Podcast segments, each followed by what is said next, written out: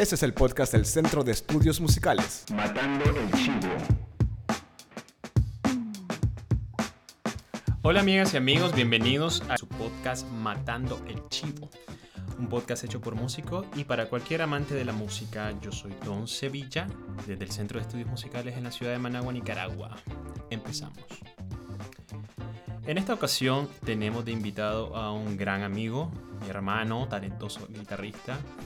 Hemos compartido varios proyectos juntos, nos encanta debatir, nos encanta pelear, en el buen sentido de la palabra, y sobre todo hablar de música, una de nuestras cosas que hacemos más, ¿no? Démosle la bienvenida a el señor Edgar Fonseca. Hola Edgar, ¿cómo estás? Hola, hola, todo bien por acá. Eh, gracias por invitarme al, al programa. Siempre es súper tuani para mí hablar de música. Es Y- primera vez que, que- que- que- que estamos haciendo este podcast. Yo Sí, creo que no sí. hay muchos podcasts en Nicaragua o en Centroamérica que hablen de los músicos.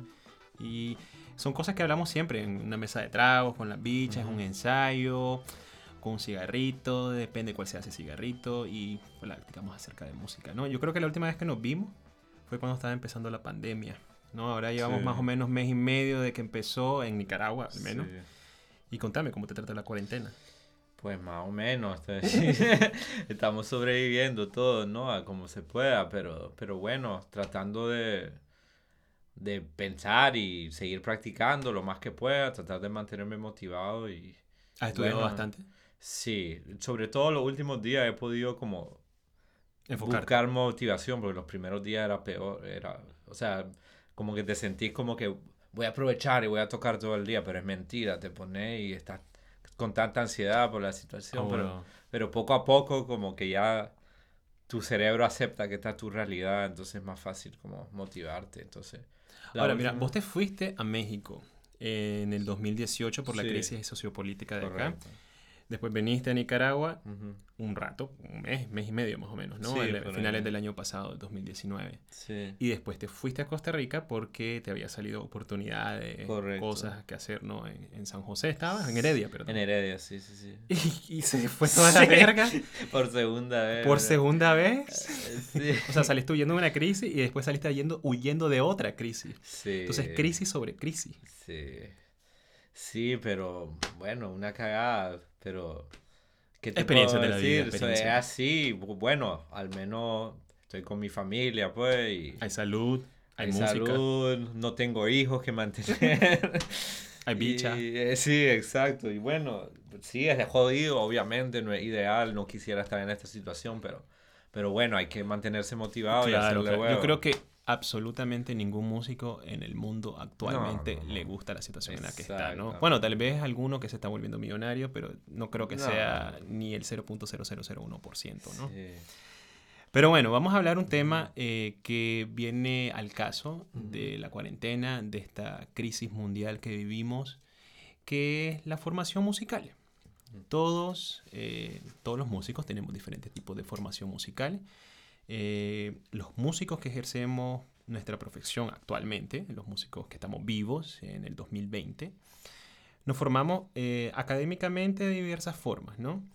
Si te formaste en los 70, en los 80, en los 90, en el 2000, en el 2010, ha sido completamente diferente. Si vos tenés 50 años, si tenés 40 años, si tenés 15 años, hay músicos profesionales que se dedican a la música, siendo chavalitos de 15 años, hay genios, de hecho, de 15 años, pero todos aprendimos de formas muy diferentes. Yo, en lo particular, yo tengo 34 años, a- ahorita en, que estamos mayo 2020, y yo empecé en la música a los 17. Yo empecé cuando se estaba dando la transición de la era análoga, donde había el VHS, donde había el cassette, donde había el CD, ya era más o menos digital, a la era del Internet. Y mi formación musical dependía mucho de lo que yo podía, la- de las herramientas que yo tu- tenía en ese entonces. Yo no imaginaba ni en mi más, eh, más recóndito sueño de que yo podía encontrar tanta información, que hubiera, iba a encontrar tanta información en el 2020 en YouTube, por ejemplo. O sea, eso era imposible. Yo tenía que ir a buscar a una tienda de discos ciertas pistas, ciertos, ciertos backing tracks, cierto... o hacer yo mi mismo backing track, yo porque yo me formé como cantante. Ahora, eh, eso es, ahí está, pues me entendés, o sea, todo es extremadamente más simple ahora. Independientemente vos seas empírico o seas académico, o sea, si te formaste formalmente en una escuela, independientemente si sos clásico, si sos jazzista, si sos rockero, si sos, tocas en un mariachi, todos aprendimos de formas diferentes, ¿no? Vos tenés 30 años, tenés aproximadamente, ¿cuánto dijimos? 12 años, de, ¿sí, no? Siendo músico. Sí, sí, sí. Viviste también la transición de aprender con libros, con maestros particulares, ¿no? Cuando era más chavalo, más chavalo. aprender con el internet. Sí, sí, ¿no? sí. Pero bueno, te formaste formalmente también como músico. Contanos un poquito cómo fue tu experiencia en tu formación. Bueno, eh, inicialmente la pues inició como, como cualquier persona, ¿no? En el, en el colegio, eh, metiéndose a clases de música en el colegio, a la vieja con un profesor de música, bla, bla, bla, y así inició todo, ¿no? Y bueno, cuando yo estaba en la secundaria, yo tenía 12, 13 años, todavía todo el mundo tenía disco, todo el mundo Claro. compraba disco, o sea, la... Quemaba discos también. Sí, sí, sí, el disco. Para los que no saben qué es quemar un disco, yo estoy seguro que hay mucha gente que no sabe qué es quemar un disco. Probablemente eh, tu sobrino que tiene 11 años no sabe qué es quemar un disco. Quemar un disco era cuando tenías un disco en blanco, no era que lo quemabas literalmente, no, es que guardabas información de tu computadora en un disco en blanco y eso fue una revolución para todo el Sí. mundo. Ah, Ahora suena como edad de piedra, pero eso era lo máximo cuando estabas en secundaria, cuando podías hacer tus propias playlists Sí, o tus uh, propias canciones y después tus, tus, tus colecciones de Sí, MP3, sí, vos sabes. Exacto, sí, era, era otra época completamente, pues. Pero, pues todo el mundo, pues, el- como regalo de cumpleaños, no sé qué, yo le pedí un disco a mi mamá. O sea, la gente compraba discos, ¿no? ¿Qué, Y- qué disco te acordás que le pediste a tu mamá? Eh, El de Britney. tenía que hacer ciertas cosas. Bueno, cuando era más chatel, tal vez, pero. El de los Backstreet Boys. Pero a los 13, 14 yo me entró la, la, la- como la rebelión puberta, ¿no? La rebeldía que, que va con la pubertad. Y yo estaba escuchando también, eh, yo crecí en la época Telehit MTV, ¿no? Claro. O sea, Eh, grababas eh, música en VHS. No, no, No. no, simplemente llegaba a la casa y veía todos los videos Claro. y compraba esa música. A mí me encantaba Korn, por ejemplo. Oh, Freak on a Leash. ¿te me acuerdas? encanta, uy, de ese disco increíble. Falling No Way. Y mi hermano y mi primo eran Limp y nos peleábamos por eso. Estaba en boga el, el new metal, ¿no? Yo, yo, yo recuerdo que yo aprendí mucha música de MTV, Telehit también. Bueno, cuando MTV eh, estaba latino y... Cuando lo- pasaban música. Lo pasaban en Canal 8 cuando el Canal 8 daba MTV, ¿vos te acuerdas? En los También, 90, hace... sí. uh. Y yo me acuerdo que yo aprendí mucha música grabándola en los VHS. Mm. Yo grababa mucho, mucho. Yo tenía una colección de VHS. Para el que no sabe, VHS era una especie de cassette donde podía grabar cosas de la televisión. Es muy, muy probable que no, mucha gente no sepa, ¿no? Que no está escuchando. Tal vez tenés 14 años. Y eh, yo aprendí así, pues. O sea, n- ahora pues tengo mis playlists en Spotify, ¿no? Sí. Eh, siento que estoy en, en- una edad del Sí, futuro así. Era imposible imaginarte lo que iba a ser. Pero bueno, ¿cómo, cómo, cómo vos empezaste tu formación como músico? ¿Vos empezaste Sí, a tocar bueno. guitarra a los...? No, y, y- y iba a esto, pues. Entonces, a partir de ahí, eh, bueno, me empezaba a gustar el metal y eso, y, y- y le enseñé, le enseñé a un primo mío, como que, mira, eh, ¿te gusta esta banda? Que no sé, un primo que me lleva 10 años, o sea, 10 años mayor que yo. Y mi mamá me dice, eso es basura, me dice, porque él cree- de otra generación, me dice, tenés que escuchar esto, y me, y me dio el disco de Metallica, el Master of Puppets. Y ahí se acabó para mí, ahí me volví loco y dije, ¿qué es esto? ¿Me entendés? Y la guitarra eléctrica me, me volvió loco, entonces yo dije, yo tengo que aprender a tocar guitarra eléctrica. Mm. literalmente agarré el Master of Puppets y no paraba de O sea, escucharlo vos, vos- vos todo el decidiste día. ser guitarrista eléctrico por escuchar a Metallica. Eh, Sí, eso fue lo que, ese sonido me volvía loco, o sea, escuchar esa potencia y esa, y esa característica de la guitarra me... ¿Y me cómo mierda terminaste en el jazz entonces? Pero eso es muy curioso, la vida da sorpresas, ¿no? De hecho, quería acabar. en- eh, sí, es curioso porque no sé por qué. Bueno, al final, después de mucho convencimiento, logré convencer a mi mamá que me comprara una guitarra eléctrica, ¿no? Y me compré una guitarra eléctrica de esas que venían con sus loncheritas. Mm. Y mi primer aprendizaje, ahí ya cuando empecé a aprender ya estaba, había- no sé cómo descubrí una página, creo que por un profesor que se llama Ultimate Guitar. Entonces ya estaba en boga la onda de, de las tablaturas, ¿no? Sí, claro, muy famosa Ultimate Guitar. Exacto. Entonces lo que yo hacía, como yo aprendí, bueno, con lo poquito que sabía, lo que aprendí en acústica del colegio, me ponía con el disco y la tablatura y Entonces vos empezaste con la acústica entonces. Sí, Entonces vos aprendiste acorde, acorde, lo básico. lo ¿no? básico, claro. Y luego ¿Quién te enseñó esos acordes, te acuerdas? se llamaba profesor Jack. O sea, alguien, del alguien te enseñó. Sí, sí, sí. Ok. Y luego así aprendí, ¿no? Pero eh, con el disco, yo me compré todos los discos de Metallica y me aprendí toda la discografía de Metallica en, en guitarra, toda. Desde, desde el desde Kill 'Em All hasta, hasta el Load y el Reload que estaba en esa época. Ahora, yo creo que mucha gente actualmente hace eso. Obviamente no se compra el disco, ¿no? Simplemente lo escucha Lo en YouTube, en YouTube, o en Spotify, donde sea. Eh, Pero- igual con tablatura, sí, sí, Claro. sí. Pero, pero, pero, antes no era tan fácil tener las trabaturas, ¿no? O sea, No, habían no, no. libros. Eran libros. Sí, eran libros y tal, pero estaba esa página, pues de hecho a veces de vez en cuando por, me meto en Ultimate Guitar y ahí sigue, y igualito, ni el diseño han cambiado, pues, porque así inicié, pero curiosamente en esa época, no sé por qué, siempre, siempre tuve una inquietud por la improvisación, incluso cuando estaba tocando encima de las rolas me ponía a improvisar, siempre me gustó improvisar, era algo que quería hacer, entonces no sé. Entonces, a pesar de que, bueno, lo habíamos hablado antes, que a pesar de que yo aprendí con tablatura, creo que hacen más mal que bien en general. Ahí, ahí vamos a entrar en un debate fuerte. sí, ¿no? sí, sí. Mucha Ah, gente puede no pensar lo mismo. Yo tuve la suerte que compensé la falta de entrenamiento auditivo porque lo correcto hubiera sido que yo sacara las rolas a oído, ¿no? Claro. Eso hubiera sido lo ideal. Pero yo lo compensaba de que cualquier canción que yo escuchaba en la radio lo trataba de, trataba de improvisar encima, trataba Claro. de tocar. Entonces eso me desarrolló el oído muy temprano, ¿no? Claro. De hecho, cuando yo te conocía, eso hacías todo el tiempo. Sí, yo hacía todo el tiempo y lo sigo haciendo. Claro. Fue algo, eh, algo que he mantenido de los 13 años hasta hoy que hago diario. Pues. Entonces, bueno, eso fue el inicio de mi formación musical, la verdad. Ponerme con tablatura, que era el inicio, y tocar metálica. Y luego vino YouTube. Claro. y eso YouTube fue vino. otra, ¿no? YouTube, si no me equivoco, empezó como en el 2004. Ujú. Yo lo conocí como en el 2000, si no me equivoco, 2005, 2006, cuando era, eh, había pura basura en YouTube, eran bromas y Jackson con su pezón. la, la caída de Edgar, ¿te acordás? Y eran más que todo bromas lo que había en YouTube. Ahora, YouTube es una, es una biblioteca gigantesca, es un mar de Demasiado. información. Sobre en- todo en ese tiempo, que no, que, no, que no le habían puesto el martillo a la piratería.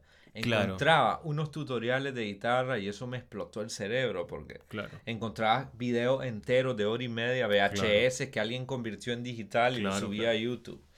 Entonces, yo creo que YouTube abrió otro mundo para mí, de guitarristas, de música. Y no solo para mí, yo creo que esto es algo que la era digital ha sido muy positivo, sobre todo para los chavalos que, y chavalas que crecieron en, en países del tercer mundo.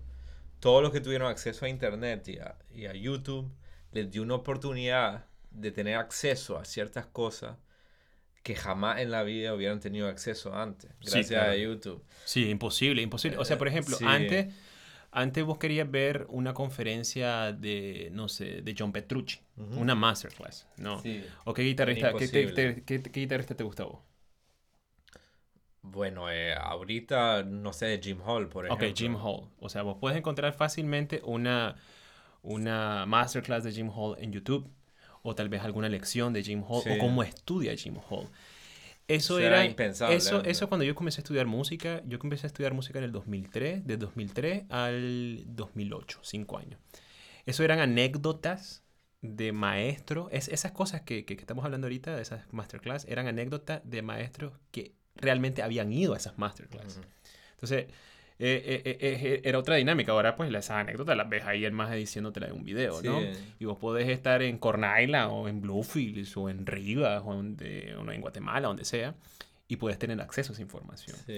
Entonces, una vez que sale YouTube, el Internet, pues, pero específicamente YouTube como herramienta Eso para cambió todo. cambió absolutamente todo. No solo para la gente que se está formando, sino para la gente que ya tiene formación. Sí. ¿ok? Porque no es lo mismo eh, estudiar eh, en una escuela de música, estudiar en el Conservatorio de Lupoli, o estudiar aquí en el Centro de Estudios Musicales, o estudiar en Berkeley, o estudiar en Fermata, donde estudiamos nosotros. ¿Dónde estudiaste vos en Barcelona? ¿Cómo se llama? En el Le Aula. En el Le Aula de, de, moderna. Ajá, en España. No es lo mismo sin YouTube que con YouTube. ¿Me entendés? Sí. Para cualquier instrumento, aunque vayas a aprender saxofón o que vayas a aprender batería, etcétera, ¿no? Por la cantidad de recursos que vos puedes tener si hay alguien o si tienes una guía o si tienes una idea al menos, aunque sea empírica, de cómo clasificar esa información, Claro. ¿no? Porque es fácil perderse. ¿Vos ¿No Y- te has perdido, ¿no te has y- perdido en YouTube? Sí, claro. Uf. De, de hecho, estaba recordando el otro día que Michael una vez me dijo que Michael Cortina, amigo nuestro, le mandamos Baterista, saludos, baterista. Hola, bateri- Michael. Ex baterista. Mae, loco. Sí. Ahorita está en Estados Unidos. Brother, sí, sí, sí. El mae una vez me dijo que su universidad fue YouTube. Y es cierto, porque ese maje, o sea, tuvo acceso ahí a tutoriales de, de Vinny Colaiuta, de Benny Greb, de toda la gente que estando en un país como Nicaragua jamás hubiera tenido acceso a ese Claro. material, ¿me entendés? Entonces, tiene eso positivo, Por pero supuesto. también hay un lado negativo. Que ¿Cuál no sería ese lado pensando negativo? mucho. El lado negativo es que en YouTube y, y en Internet, en, en el Internet en general, hay exceso de información. Cualquiera puede subir un tutorial. Y si está bien presentado, va a tener muchos clics. Claro. Entonces hay un montón de información basura en línea. Sí, hay un montón de youtubers que solo porque son guapos y tienen buena Exacto. producción. Y, y saben eh, mercadear su video y, y saben a qué hora ponerlo. Sí, y la te- presentación. Tenés toda la razón. Por ejemplo, a mí me gusta mucho un cantante, eh, ¿no? El, el, el Ujú. neoyorquino este. Y el maje no tiene nada de producción en su, en su, en sus videos. Probablemente es uno de los mejores cantantes de jazz eh, Sí. actualmente vivos. Pero el maje no tiene absolutamente nada. Y de Sí. pronto veo una youtuber que es vocal coach, que tiene un cachimbo de, de, de, de, producción, que tiene unos videos lindísimos, súper Mm. bien editados, con un montón de, de, de, de- de efectos de sonido y un montón de cosas, una iluminación extremadamente bien hecha. Pero sus conceptos son como muy... O sea, a mí no me gustan, pues yo como, Mm. como profesor de canto y como instructor de canto, eh, digo, ah, ah". Pero en eso, en eso tenés razón, pues. Ahora cualquiera Sí, puede ser... Exacto, eh, eh, eh, exacto. Entonces hay un exceso de, de información, ¿no? Entonces es muy difícil filtrar qué sirve y qué no, ¿no? O, o qué es buena información y qué es mala información. Entonces, a pesar de que es muy positivo de que tenemos acceso a información casi limitada, la gran mayoría es basura y es muy, po- es muy difícil como filtrar hasta llegar al punto de, de agarrar lo bueno, ¿no? Ahora Y- sí, y, ahora eso ser- es un problema, creo yo. Claro, ahora aprender un instrumento empíricamente con YouTube, para mí, yo, yo siendo... Tiene eh, pros y tiene contras para mí. yo, yo creo que se puede, pero para mí sería prácticamente imposible, ¿no? Porque yo no sabría por dónde empezar, para empezar. Uno. Dos, no sabría si lo que estoy haciendo está correcto. Sí, es que Tres, no sabría cómo realmente darle seguimiento a ver si estoy yendo a algún lado, porque es fácil dar vueltas en círculo, ¿vos ¿sabes? Mm, Y yo he sentido muchos alumnos que tengo y, y amigos, músicos con los que he trabajado, gente muy talentosa, me cuentan que pasan dando vueltas en el concepto una y otra vez eh, sin realmente desarrollarlo muy bien porque, Sí. porque como hay tanta información y de pronto de, una sol- de un solo tema puedes encontrar 50 versiones diferentes. sí. Entonces es bien complicado filtrar la información que realmente te sirva a vos, pues. Entonces, porque vos pensás que este maje toca increíble y yo voy a aprender con él por seguir lo que me está diciendo. Y eso a veces no funciona, a veces sí, a veces no. Sí. Es muy raro. Pero la gran mayoría de músicos, al menos en Nicaragua y en Centroamérica, que hemos tenido chance de compartir con otros músicos de otros, de otros países del área, la inmensa mayoría de músicos, sobre todo si vas a ser rockero o, bueno, yacero también, pero sobre todo si vas a ser rockero o cumbiero o salsero, todo eso, todo aprendieron con YouTube. Sí. O, o aprenden actualmente o se entrenan con YouTube. Sí, claro, ¿no? Y, y gracias a, tener ese acceso, en verdad pudimos, o sea, es parte del mundo globalizado también, que países del tercer mundo, eh, la gente que vive en los países del tercer mundo tuvo acceso que antes no tenían, ¿no? Sea, antes tenías que ir a una biblioteca. Sí, pero a la misma vez, otra, otra cosa que a mí, bueno, volviendo a lo de las partituras, que a mí no me gusta, en- en- en- bueno, una, una parte negativa creo que viene en parte por el exceso de, de- de información que tenemos disponible, es que como bueno, eh, hablando como guitarrista, como están las tablaturas ahí, que te dicen dónde poner los dedos, y cada vez lo veo más en músicos jóvenes, músicos que están en, en como de 20, 21 años o, o antes, cada vez miro más que no entrenan su oído y tienen el oído muy poco entrenado por el hecho de que todo lo buscan en partitura, Claro. todo lo buscan por tutorial Claro, tutorial. Completamente robótico. Entonces, si voy a aprender a tocar guitarra así, es como jugar Guitar Es como un tutorial. como un juego. Sí, es como un tutorial de piano Sí. que vos ves y vos ves las teclas y vas haciéndolo y lo vas haciendo. Yo lo he hecho, no lo voy a mentir. No sabe lo que estás haciendo, simplemente Y no, y, es- y eso es terrible, porque para mí el oído es tu arma principal Claro, como claro, músico. claro. Entonces, Al final del día es un idioma. ¿no? exactamente. Sí. Entonces, eso es grave que cada vez es más generalizado, que ve un montón de músicos que están creciendo y no tienen desarrollo auditivo, no tienen entrenamiento auditivo. Y es por el hecho de que, gracias a que toda la información está ahí disponible, bueno, y es parte de cómo es la cultura hoy en día, Claro. ¿no? De querer algo rápido, ¿no? Buscar el tutorial rápido, esto en cinco minutos, esto en cinco Claro, minutos, claro. bla, bla. Y eso, eso es otra de las partes que son peligrosas, creo yo, ¿no? Claro, porque nada en la vida es rápido, menos si vas a aprender un Sí. instrumento. Si vas a formarte profesionalmente como músico y pensás que lo vas a tener en eh, aprender a afinar en cinco minutos, eso es imposible. ¿Y crees que eso aplica para tutoriales de YouTube, por ejemplo, con, de otros instrumentos como del piano, que te dicen toca estas teclas y aprendete la canción de esa forma? Sí, igual, para mí, para mí las canciones se tienen que aprender a oído, pues, en mi opinión. O sea, si, si no estás... Si no estás desarrollando tu oído, o sea, no estás desarrollando tu herramienta principal como músico, ¿me entiendes? O sea, obviamente una parte muy importante es la técnica, la parte mecánica, dónde poner los dedos, la parte mecánica del instrumento. Pero mucho más importante que eso es entender el vocabulario, Claro, que te- independientemente que te del... expresé, ¿no? Y si, y si vos lees una tecla o ves una imagen de dónde poner el dedo o ves una tablatura, te están dando el 20% de la información, que el lenguaje, cómo interpretó la nota.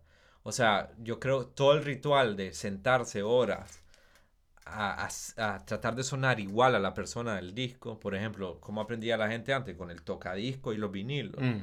rayaban el vinilo y le tenían que pedir a su papá que les comprara otro porque y tenían que pararlo y volverlo a poner hasta sacar esa nota. Claro, claro.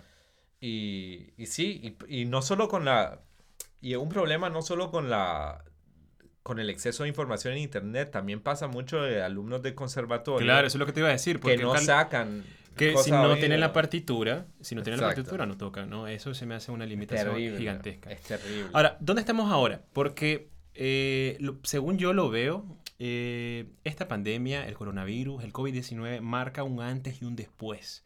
Incluso eh, es una de las revoluciones más grandes que tenemos en la forma de, de- de aprender y de formarnos musicalmente, artísticamente como músicos, ¿no? Eh, yo en mes y medio que lleva la pandemia aquí en Nicaragua, he dado alrededor de 50 clases, no sé, 60 clases online. Al principio no le agarraba mucho la onda, pero yo creo que ya, ya, ya entendí el proceso, ¿no? Yo creo que me he reinventado como, como, como maestro, he dado clases de piano, he dado clases de solfeo, he dado clases de apreciación musical, he dado clases de canto. Y vos también estás dando clases, ¿no? Sí, claro. vos- o sea, pues, no, no podemos tocar, pues. O sea, nos Sí. encanta tocar, pero ya No. ni modo, pues no se puede tocar porque no hay nada abierto. Y las cosas que están abiertas en este país no deberían de ir ahí. Pero bueno, ese no es el punto. El punto es que eh, todos los músicos en el mundo estamos guardados. ¿ok? No hay nadie afuera. Sí. Al menos la inmensa mayoría, ¿no? Eh, ¿Cómo ves vos? ¿Cuál ha sido tu experiencia ahorita? ¿Vos ves que nos estamos encaminando a, a- a un lugar diferente? A- ¿O a- acelerando el proceso de digitalizarnos y volvernos asiduos y codependientes del Internet? ¿Qué pensamos? ¿Qué pensamos? Yo, yo, yo Sí. veo que vamos, por ejemplo, eh, yo consulto mucho eh, la página de Berkeley. Berkeley está 100% online, obviamente no hay clases presenciales ahorita en, en Boston. Y la revolución que tiene Berkeley en, en entender cómo, cómo, cómo, cómo puede aprender música un, un- un alumno, ya la venía desarrollando desde antes, ya tenía un programa gigantesco que le, le, le resulta muchísimo más redituable en internet que incluso físico, Ujú. según había leído, ¿no? No sé si me equivoco. Entonces, porque pues tenés alumnos de todo el mundo estudiando sus programas, ¿no? Y realmente puedes aprender. Entonces, ¿crees que ese sea el futuro? Ya no necesariamente tenés que ir a la escuela o ya no tenés, tenés que ir a una academia, ya lo puedes aprender con un coach, obviamente, con un guía, con un maje. O sea, ten- ¿crees que eso va a sustituir una clase formal así como aprendimos No. nosotros con el maestro? Yo creo que nunca lo va a sustituir, pero sí cada vez más Se va a desarrollar hacer- más, ¿no? Sí, y se van a hacer más prominentes las clases en línea. Por ejemplo, yo por ejemplo he, he comprado tutoriales de... Hay una página que se llama My Music Masterclass, Mm. de, que son tutoriales de una hora de jazz de los mejores músicos del mundo, ¿no? Entonces me compré una clase de 20 dólares y te lo juro que lo que yo aprendí en esa clase, porque directamente de la fuente, vale más que dos años de conservatorio. O sea, entonces, y cada vez hay más páginas que hacen cosas así. Porque unos, muchos alumnos se ponen a pensar, porque voy a pagar una carrera de cuatro años de 60 mil dólares en semestre? sí, claro. Sí, puedo aprender directamente de la fuente con tutoriales de 20 Sí, dólares directamente sí, de la fuente. Entonces, Porque yo me creo- voy a ir a México a estudiar música y gastar en... Obviamente la Eh. experiencia es increíble, yo, nosotros la vivimos, ¿no? Pero eso se va, se va a ir perdiendo poco Yo a también poco. pienso, yo también pienso. Pero a la misma vez creo que nu- nunca va a haber sustituto para las clases presenciales. Claro, claro. Nunca. Igual es como que estamos. Ahorita, ¿cuántos conciertos en Instagram no ves al día? Y No, no es lo hasta, hasta ya aburre. Y son balurdes. O en YouTube. Sinceramente, a mí ya me sí, tienen ya harto. me tienen harto. Yo ya, ya no, ya no le hago mucho Yo caso. ya ni los veo, man, la verdad. Pero eso jamás va a ser, va a ser No. sustituto a la experiencia de un show No. en vivo. Jamás. de hecho, eh, ahí es donde más se ve la diferencia, creo yo. Que ya otro tema, pues. Ya, pero, ya, ya es otro tema. pero, pero, por ejemplo, la otra cosa que sí buena ahorita que les recomiendo a todos, sigan a sus artistas preferidos, especialmente a los que dan clases, porque están dando masterclass botada ahorita. Mm, Yo he, dado, yo he visto masterclass de un dólar de gente como Chris Potter ujú. o gente como Kreisberg que se pone el No, Instagram. Cortelin Live. está dando masterclass gratis. De hecho, te- puedes subir 20, 30 segundos de tu, de tu, de tu aplicación, pues, vos cantando, y el maje la recibe y si le gusta, pues habla de eso, pues, y te analiza. El maje Nir Felder, un gui- uno de los mejores guitarristas de jazz del mundo, rifó clase gratis. O sea, ahorita aprovechen, les digo. Hasta Paulina Rubio está dando. Entonces, yo creo, yo creo que también. Entonces, yo creo, yo creo también que, que- que casos como el nuestro, que tuvimos Sí. que emigrar, ir buscando el sueño de ser No, artista, el, el- el- el- sueño de ser músico. Eso es más vieja escuela. O sea, yo probablemente fuimos de las últimas generaciones. No estoy diciendo que si alguien lo quiere hacer, no lo puede hacer, porque la experiencia de vida, que es importante Sí. también para el proceso creativo y el proceso artístico y de formación, de tu formación como músico y artista, es importante. Y si lo puedes hacer, te lo super recomiendo. Pero yo creo que buscando información que no está en tu país de origen, o no está en tu pueblo, o no está en tu ciudad, ya, ya no va a haber como mucha excusa. Si vos vivís en Somoto, si vos vivís en Huihuilí, si vos vivís en San Pedro Sula, si vos vivís en San José, ya no necesariamente tenés que ir, eh, emigrar a Boston o Nueva York como para vos acceder a ese tipo de información, ¿no? Ahora ya todo, todo lo puedes hacer. Vos puedes contactar a un coach online, gran, gran este, eh, eh, maestro o guía o lo que sea, y puedes atravesar y aprender muy bien de- en línea. Y esta crisis creo que ha evidenciado muchísimo más eso y creo que ha acelerado el proceso porque para, para, allá- para ahí vivamos, ¿no? ¿Qué pensás? vos? Sí, sí, sí, igual. Eh, igualmente creo que, bueno, es que hay diferencias. Por ejemplo, en Nicaragua estamos un poco más atrasados que el resto. somos un país un poco más pobre que el resto, entonces todavía hay un sector rural muy fuerte que sí hay más, tiene que ir a la parte, a Managua, por ejemplo, Claro. si quiere. Entonces, en nuestro caso un poco distinto, tal vez Nicaragua como país, pero... Pero bueno, ¿cuántas personas? Pero hablando, cuánto- hablando de cuestión internacional, para conseguir información, sí. han- pero ¿Cuántos celulares no hay en Nicaragua? Sí, sí, sí, pues. Hay pero- como 6 millones de celulares, ¿me entendés?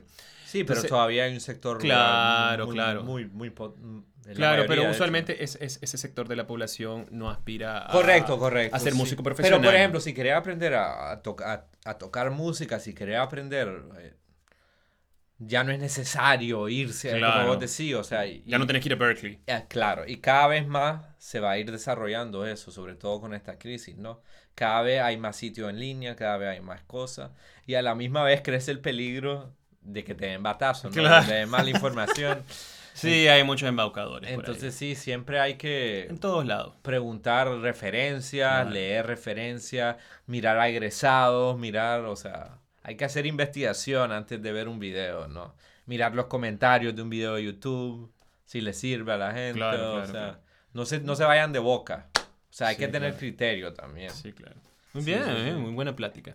Sí. Ok, entonces ya nos vamos despidiendo. Ya, ya llegamos al final de este episodio número 3 de Matando el Chivo. Gracias, Edgar, por venir. Vamos a hacerte Gracias unas preguntitas de, de cajón que lo hacemos a nuestros invitados. Eh, y la primera va, que si tuvieras que coger una canción, una obra, una suite, una sinfonía, un motete o lo que sea, eh, una, una, una obra que te definiera a vos o se acercara a más, más o menos definirte, ¿cuál sería ella? ¿Y por qué? Ah, eso es bien difícil, maje, pero... La primera que se te venga a la cabeza. Pero bueno, me voy a remitir a, a un disco que he estado escuchando mucho últimamente, que más o menos reúne lo que a lo que aspiro a hacer, ¿no? Un disco que se llama Alone Together, es con Lee Konitz en el saxofón, eh, Charlie Hayden en el bajo y, ¿Y por qué, sentí- por qué sentís que ese disco te... y Brad Meldau en el piano y se me hace Bueno. un, es un formato Casi nada, rarísimo ¿no? en primer- sí pero un formato rarísimo pero para mí es y, y tocan estándares pero lo que me encanta de ese disco y, lo que me encanta de todos los discos que en verdad me vuelven loco es que tienen muchísimo respeto por la tradición, pero siempre tratan de proponer algo nuevo, como que se manejan entre dos mundos, se manejan entre todas las texturas posibles, siempre tratan de proponer algo. Hay un respeto por la voz de cada quien, cada quien se puede comunicar a como quiera. Y no sé, esas son el, esos son los tipos de discos que, que, que en verdad a mí me conmueven, ¿no? Los discos que, que dejan relucir la, la, la individualidad de cada quien, pero que como colectivo es algo muy fuerte, ¿no? Y dice muchísimo y propone muchísimo. Como siempre mover hacia adelante, ¿no? Pero reordenando y, y siempre con lo, con lo que venía atrás, ¿no? Entonces, ese disco y eso es algo que yo quiero intentar hacer Claro. con mi música, ¿no? Qué cool. Tener, el- tener esa tradición súper fuerte, pero a la misma vez tratar de aportar lo mío, ¿no? Claro. Y que se siga moviendo la pelota de la música, ¿no? De la música improvisada y dar mi granito de arena, ¿no? Y ser atrevido y tirarse al vacío. Hay un momento ahí que decís, ¿qué hizo este maje que tiene unas pelotas de este tamaño, ¿no? Ujú. Como, ¿Cómo se le ocurrió hacer eso? Pero Nice. Qué los bien. músicos valientes son los que más me inspiran, pues. Claro, claro. Eh, Son los que transgreden a veces, Sí, sí, al final del día, ¿no? Para vos, ¿qué es una buena canción, una buena rola? O una obra, pues. O sea, en términos... A ver, si tuvieras que ponerlo en orden, así como melodía, armonía, ritmo, timbre y letra, que son los elementos de la música, de cualquier tipo de música, eh, ¿qué, qué, qué es lo que haría algo bueno? Bueno, es súper subjetivo, ¿verdad? Claro. Pero, pero... Pero para vos, obviamente, esto es una pregunta personal. Bueno, eh, eh, lo principal fuera del... Fuera de la melodía, el ritmo, lo que sea, para mí una buena rola tiene que tener sinceridad y proponer algo, creo yo. Porque una rola puede no tener armonía, puede ser free jazz, pero te quiero decir algo, te quiero proponer algo, ¿no? Y por eso el desarrollo es esencial en la música para mí. O sea, que haya un desarrollo que atrape a la gente es súper importante para mí. Y que haya una idea clara con que la gente se pueda identificar. Y eso puede ser una melodía muy fuerte, un hook muy fuerte o una progresión muy fuerte. Pero tiene que haber una idea sólida que trascienda y que comunica algo. Y que sea sincero y que proponga algo, ¿no? Eso es para, para mí lo, lo que hacen las buenas rolas que, que se vuelven como atemporales, ¿no? Claro, claro. Tienen esa cosa, y puede ser la melodía, puede ser un riff, puede ser la textura, puede ser cualquier cosa, pero hay una idea bien desarrollada, ¿no? Una historia bien contada. Porque Qué al cool. final son historias, ¿no? Vos como artista, como guitarrista y artista y músico, ¿cómo te ves, no sé, en el futuro? Unos 10 años. Ala. Fíjate que hace 10 Con años, coronavirus. dice. hace 10 años le estaba haciendo la broma que hace 10 años yo me veía de gira en una banda de rock Y ahí, ¿por qué no? La vida da muchas vueltas. y ahora con costo y Con costo salís a, la- a costo comprar una para bicha. sí, no, pero no sé, espero estar Pues tocando hace, jazz. hace un par de años no te mirabas en, en Costa Rica. No, y- para nada. No, espero la verdad estar tocando. La verdad, ahorita extraño más que nunca tocar y quisiera estar tocando, estar de gira, estar tocando constantemente, improvisando y, y mejorando todos los días. Yo con que esté en 10 años, siga mejorando y siga siendo mejor que el músico que fui la, el día anterior, yo estoy bien, la tuani. Sí. Bueno, muchísimas gracias a todos los que nos acompañaron. Gracias a Rommel. Gracias a Edgar Fonseca. Este fue Matando el Chivo y nos vemos en una próxima ocasión. Yo soy Don Sevilla desde Managua, en el Centro de Estudios Musicales. Adiós.